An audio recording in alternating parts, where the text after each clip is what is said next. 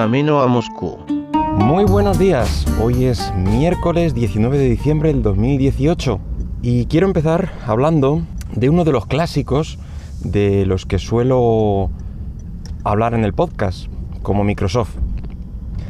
Y es que hace como dos semanas, más o menos, eh, se dio a conocer una noticia que a la mayoría nos pilló de sorpresa. Se trata del navegador eh, de la compañía, eh, el nuevo, la nueva versión que se llama Edge, y de cómo va a migrar su, motor de renderizado a Chromium.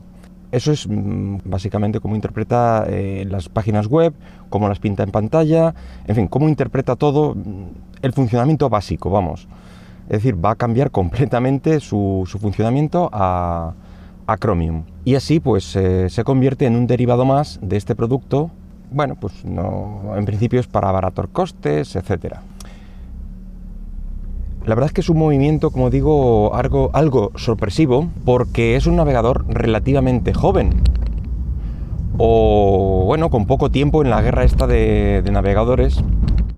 Pero han debido decidir que, bueno, pues ya estaba bien de perder dinero en un producto totalmente minoritario y que seguramente requeriría de bastantes recursos ya que en la actualidad el navegador es uno de los programas pues, que más se usan dentro de un ordenador, tiene, tiene que tener bastantes eh, directivas de seguridad, eh, hay que corregir todos los fallos y parece ser que era un producto que se actualizaba un par de veces al año.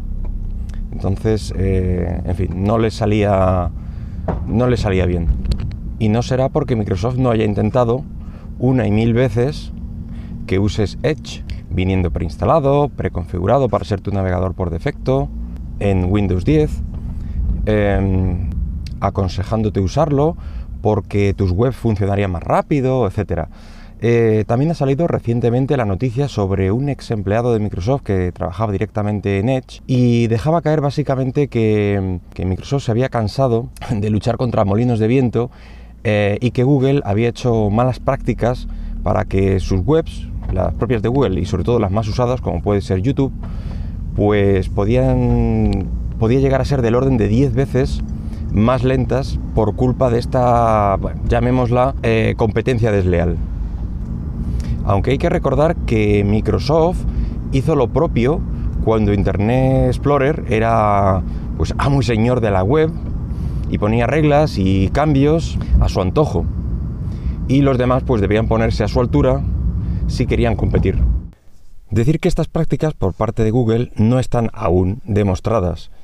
Eh, bueno, no me extrañaría que fueran ciertas, y es que estas prácticas monopolistas están a la orden del día. La consecuencia inmediata, como he dicho, es que Edge migrará a principios de año que viene a Chromium, eh, y así usar el mismo motor que está usando pues, Chrome, Opera, Vivaldi, y pasará a formar parte activa del grupo de empresas que contribuyen a su desarrollo y mejora. ¿Qué efectos colaterales tendrá esta migración?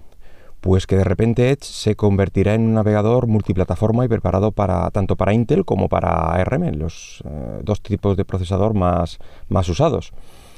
Eh, esto último, lo de los procesadores eh, ARM, parece ser una de las razones del cambio por parte de la compañía, bueno, aparte del abaratar costes, etcétera, para las versiones de Windows con ARM, que hasta ahora tenían un rendimiento bastante limitado. Esto posibilita que pueda haber versiones eh, de este futuro nuevo Edge eh, también para versiones de Windows más antiguas, como pueden ser el Windows 7 o Windows 8, que hasta ahora no disponían de, una, de ninguna versión de Edge. Otra consecuencia inmediata es que podrá haber una versión de Edge para, para usuarios de macOS, por ejemplo, y quién sabe en qué otras plataformas, como Linux. Eh, no me extrañaría porque Microsoft lleva ya un tiempo asegurando que está interesado en este sistema operativo, que no lo considera enemigo, etcétera. Entonces, mm, bueno, pues quién sabe, puede ser que veamos Edge hasta en Linux. Eh, evidentemente no será eh, coger el Chromium, ponerle el, el, título o el nombre Edge y fusilarlo. no, Mm, entiendo que, lo que Microsoft va buscando es asociarlo con lo que más beneficio le está reportando en la actualidad, sus servicios en la nube. Eh, su propia cuenta de Microsoft Live, eh, etcétera, etcétera. Yo creo que puede ser algo como el Chrome actual, pero asociado pues con Office 365, con Outlook, con OneDrive, el calendario, las citas, etc. Y en este sentido, y teniendo en cuenta que gente del mundo empresarial mm, está muy asociada a Outlook por tema del correo, agenda, citas, pues me parece un momento interesante, ya que resultará un navegador vinculado a los servicios más usados por, este tipo de personas, pero sin perder nada de funcionalidad o compatibilidad con, a la hora de, navegar por la web. Ahora hablemos de, las consecuencias que puede tener este cambio para los usuarios. Em, el propio CEO de Mozilla, empresa encargada del desarrollo del navegador Firefox, ha lamentado este cambio por parte de Microsoft aludiendo a temas como la neutralidad en la web, eh, monopolio de Google y que solo una competencia real puede propiciar una buena salud a la Internet abierta.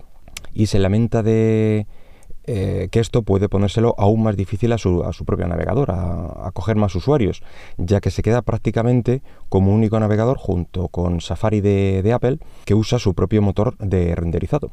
Yo estoy hasta cierto punto de acuerdo con él, con el CEO de Mozilla, me refiero.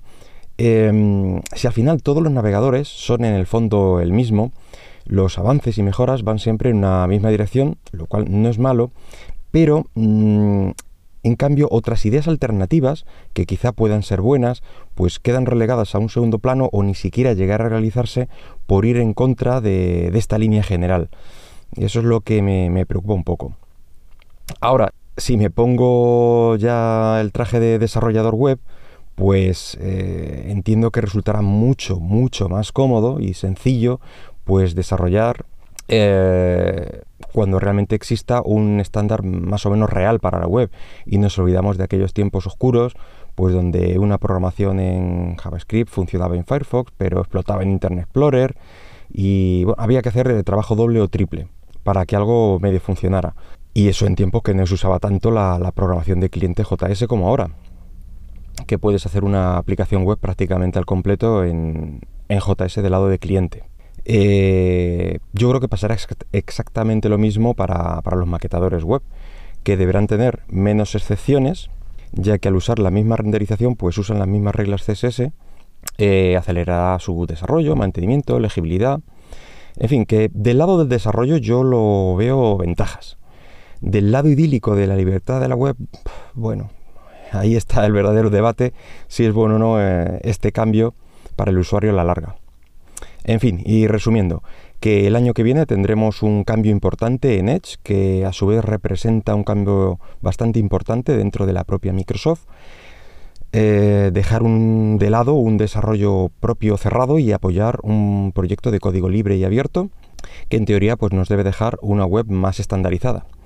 Y bueno, pues nada más por hoy. Espero que el tema haya sido de tu agrado y si lo deseas, déjame algún comentario en Twitter en arroba camino Moscú. Venga, hasta luego.